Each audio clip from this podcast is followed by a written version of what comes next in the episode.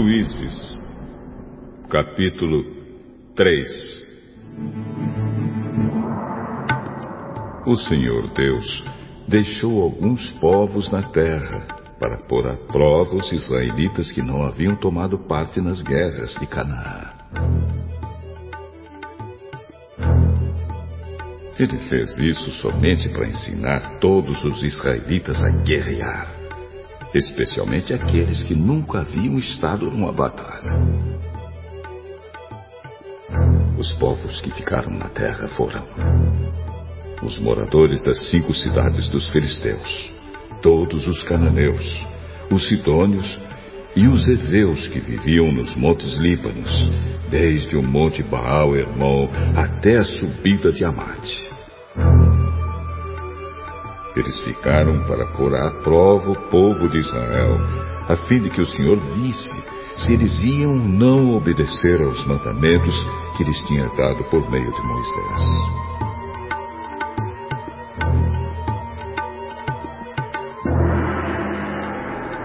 Assim o povo de Israel ficou morando no meio dos cananeus, dos heteus, dos amorreus, dos perizeus, dos heveus e dos jebuseus. E os israelitas casaram com essa gente e adoraram seus deuses. O povo de Israel esqueceu o Senhor, seu Deus. Pecou contra ele e adorou os deuses dos cananeus e os postes ídolos. Por isso, o Senhor ficou muito irado com Israel e deixou que Cuxan-Risataí, rei da Mesopotâmia, os conquistasse. E o povo de Israel foi dominado por ele durante oito anos. Então os israelitas pediram socorro ao Senhor. E ele mandou um homem para libertá-los. Esse homem foi Otoniel, filho de Kenaz, o irmão mais novo de Caleb. Ele foi guiado pelo Espírito de Deus, o Senhor, e se tornou o líder de Israel. Otoniel foi para a guerra, e o Senhor fez com que ele vencesse o rei da Mesopotâmia.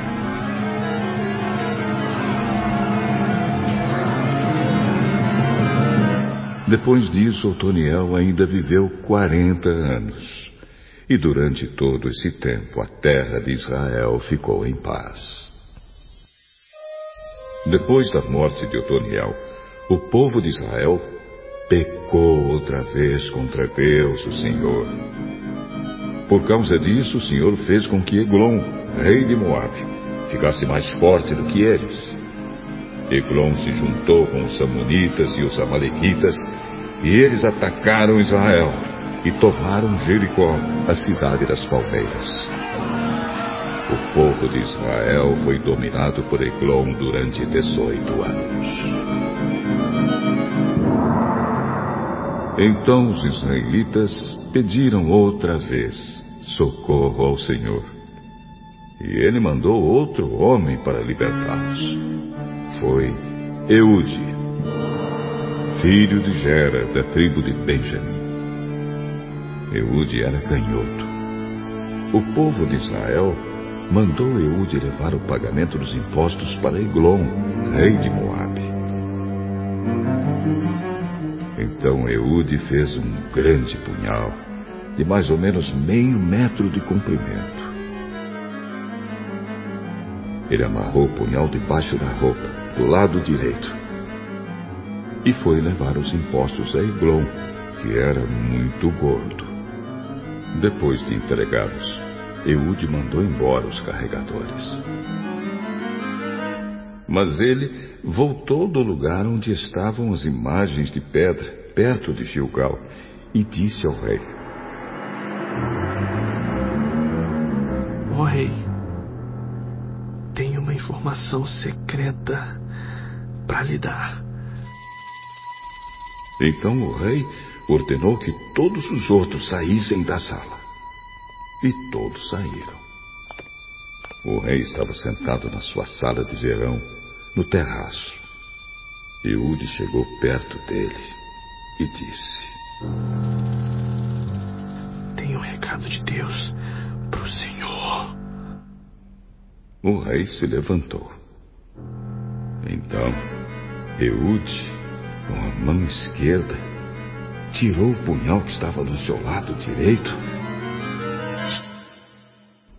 e o enterrou na barriga de Eglon.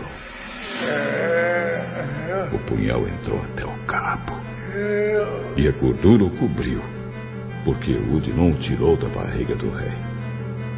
E a ponta do punhal apareceu entre suas pernas.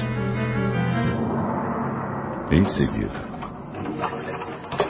Eude trancou as portas, saiu pela janela e foi embora. Aí os empregados chegaram e viram que as portas estavam trancadas. Então pensaram que o rei tinha ido ao banheiro. Esperaram muito tempo. Mas, como ele não abria a porta, pegaram a chave e a abriram. E o rei estava morto, caído no chão. Enquanto eles estavam esperando, Eude fugiu. Passou pelas imagens de pedra e foi para Seira. Quando chegou lá, nas montanhas de Efraim, ele tocou uma corneta de chifre de carneiro para chamar os homens de Israel para a luta. Ele os guiou montanha abaixo, dizendo: Sigam-me! O Senhor Deus deu a vocês a vitória sobre os inimigos, os Moabitas! Então os israelitas o seguiram e tomaram o lugar onde os Moabitas costumavam atravessar o rio Jordão. E não deixaram ninguém atravessar. Nessa batalha, eles mataram mais ou menos 10 mil soldados moabitas, todos fortes e valentes. E nenhum escapou. Assim os israelitas derrotaram Moabe naquele dia. E houve paz na terra de Israel durante 80 anos. O líder seguinte foi Sangar filho de Anate. Ele matou seiscentos filisteus com um ferrão de tocar bois. E assim, ele também libertou o povo de Israel.